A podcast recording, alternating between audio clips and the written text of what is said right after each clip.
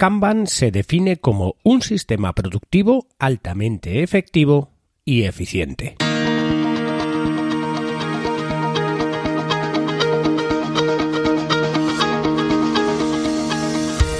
Hola, estás escuchando Proyecta, un podcast de Emilcar FM sobre dirección y gestión de proyectos, metodologías ágiles, lean, productividad y mucho más. Yo soy Abel Yécora y os voy a contar todo lo que tiene que ver con este mundo.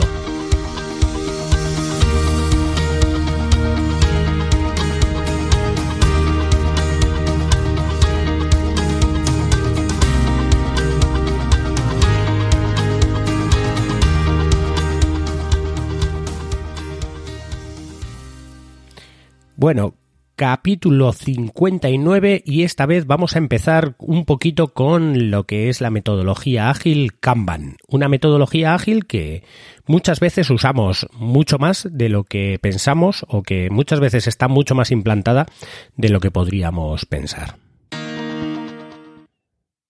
Bien, ¿qué es Kanban? Kanban no deja de ser eh, un tablero, lo he explicado en otros capítulos, pero ahora nos vamos a centrar en qué es la metodología ágil de Kanban. Kanban viene de, del japonés de, de las palabras kam y ban, que es como tarjeta visual, digámoslo de alguna manera. Estas eh, tarjetas visuales se basan en que eso, en que tengamos de alguna manera eh, un sistema basado en tarjetas y que, se pueda visualizar todo el sistema de solo un vistazo. Muchos conocéis Kanban eh, como un sistema en el que se divide en tres, en tres partes. Es simplemente un tablero donde vamos a tener las tarjetas. Las tarjetas van a ser las tareas que tenemos que hacer. Entonces el tablero lo vamos a dividir en los estados en los que están esas tarjetas, de tal manera que las tarjetas van a ir viajando, digamos, por el tablero, dependiendo del estado en el que estén esas tarjetas. Esas tarjetas, como hemos dicho, son tareas, por lo que las tareas van a ir viajando por el tablero dependiendo del estado en el que estén esas tareas. Y de un solo vistazo se puede ver cómo está el desarrollo del, del proyecto o el desarrollo del trabajo de lo que hay que hacer en ese proyecto. De tal manera que el tablero Kanban, en un principio el más básico que conocemos, es aquel que está dividido en tres partes. Una parte que es eh, lo que hay que hacer, otra parte que es lo que se está haciendo y otra tercera parte que sería lo que ya está hecho.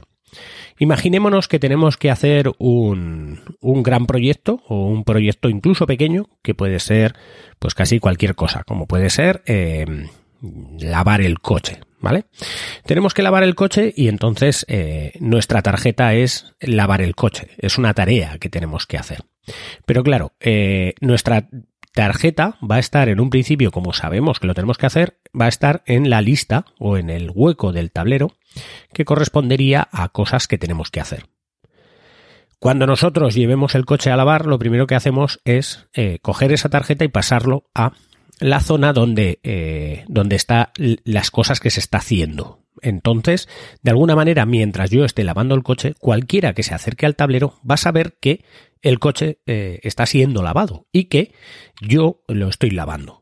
Eh, el saber cómo yo estoy lavándolo, pues eh, lo definiremos eh, de alguna manera en los procedimientos, que puede ser, por ejemplo, por colores de tarjeta o por algún hueco donde pueda estar específicamente la tarjeta que corresponda a quien está haciendo esa tarea, pero en un principio vamos a hacerlo simple, que sería que yo estoy lavando el coche. Y una vez que yo vuelvo de haber lavado el coche, cojo esa tarjeta que está en cosas que se están haciendo y la pasaría a cosas hechas.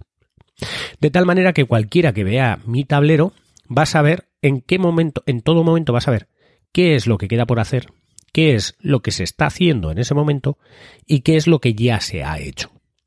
En un principio, en un proyecto debería haber un tablero Kanban que lo que va a hacer es eso, ver cuál es el progreso del tablero. Pero el tablero Kanban llega a mucho más nos puede dar muchísimas más posibilidades. Y para ello lo que hay que hacer es establecer una estrategia de uso del tablero Kanban. Pequeñas cosas como, por ejemplo, cómo se distingue quién está haciendo cada tarea, si va a ser por colores, si va a ser por etiquetas, también algunas de las cosas como por ejemplo cuál es la prioridad de algunas de las tareas que se pueden hacer. O incluso qué tareas son dependientes de otras para poderse completar en ese sentido, por lo que eh, eso lo podemos manejar de distintas maneras, o incluso, pues, cuáles son los interesados de algunas de las tareas, a quién tenemos que rendir cuentas, quiénes son los, eh, las personas, de alguna manera, que están influenciadas más por nuestro trabajo, todo eso lo podemos meter en un tablero Kanban, pero lo que tenemos que intentar conseguir es que de alguna manera la visualización del tablero Kanban de un vistazo nos dé todas las ideas de cómo está el proyecto y en qué punto está el proyecto eh, que estamos desarrollando. Los principios del uso del tablero Kanban o los principios de la metodología Kanban en sí son que, eh, bueno, el primero es que tiene que haber una calidad garantizada. El tablero Kanban sirve para que todo lo que se haya hecho se haya hecho bien. No vale con que nosotros pasemos una tarjeta eh, de algo que hayamos hecho, pero lo hayamos hecho a medias, o de alguna manera no esté del todo correcto, o no esté supervisado de que está completo. No podemos pasar una tarjeta a un, eh, al estado de completo si no está completamente completo, valga la redundancia, y hecha del todo, porque si no, esa tarjeta debería devolver a cosas que hacer. Si de una tarjeta salen otras cosas que hacer, pues esa tarjeta puede pasar, pero debería de generar otras tarjetas que estén en la zona de cosas que hacer.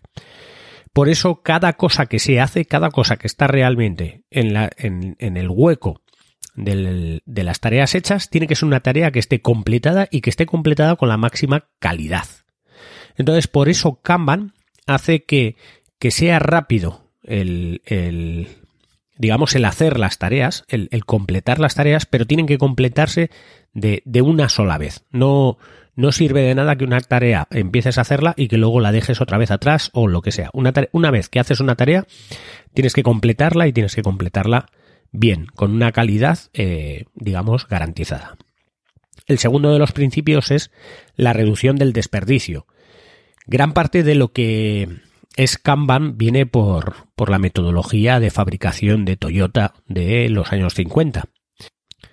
En este caso, eh, esta metodología también establece ciertas cosas como, como la reducción del desperdicio, que todo esto viene de, de las metodologías Lean. En realidad, Kanban intenta que tú hagas las tareas que realmente tienes que hacer y que no estés a otras cosas que no tengan, que no aporten ese valor de lo que sería el desarrollo de las tareas del proyecto. De tal manera que cuando cojas una tarea y la pases a tarea que hacer, realmente te centres en hacer esa tarea y no tengas ninguna otra cosa, que no te preocupes por otra cosa y que solo te centres en hacer esa tarea. Otro de los principios es la mejora continua. En realidad, todas las metodologías ágiles se basan en, un principio de mejora continua.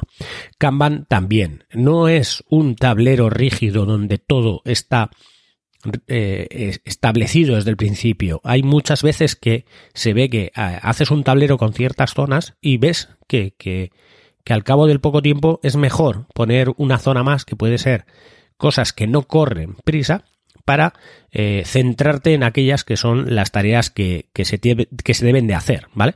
Y dejar las de las que no corren prisa para cuando se acaben aquellas que tienes que hacer. Entonces, has de añadir una nueva zona en el tablero para mover tus tarjetas. En ese caso lo que estás haciendo es mejorar ese tablero que ya tenías. Kanban aboga mucho porque no sea algo rígido, sino porque sea algo que consensuadamente vaya migrando hacia una mejora continua. Y por supuesto también, como otro de los principios y añadido al anterior, está la flexibilidad. Como he dicho, Kanban no es nada rígido, sino que tú tienes que definir cómo es Kanban, cómo es tu Kanban perfecto el que tienes tú con tu equipo de trabajo en este sentido, y ese Kanban puede ir migrando al cabo del tiempo. Digamos que no está bien que cada día se cambie, pero en el momento que se detecte que se necesita algo que el Kanban puede plasmar de alguna manera para organizar y para que la gente se sepa dónde está y qué es lo que tiene que hacer, pues entonces eh, es añadirlo. Y el Kanban es tan flexible desde el, desde el inicio, que es cuando se, cuando se establece cuáles van a ser los estados de las tarjetas hasta que se termina el proyecto donde puede haber migrado ese Kanban de, de infinitas maneras. Esta vez voy a hacer un capítulo muy corto y la, El próximo capítulo seguiré con Kanban ya estableciendo, digamos, los pasos o los grandes pasos que se deben de hacer para crear el tablero Kanban y cómo manejarlo.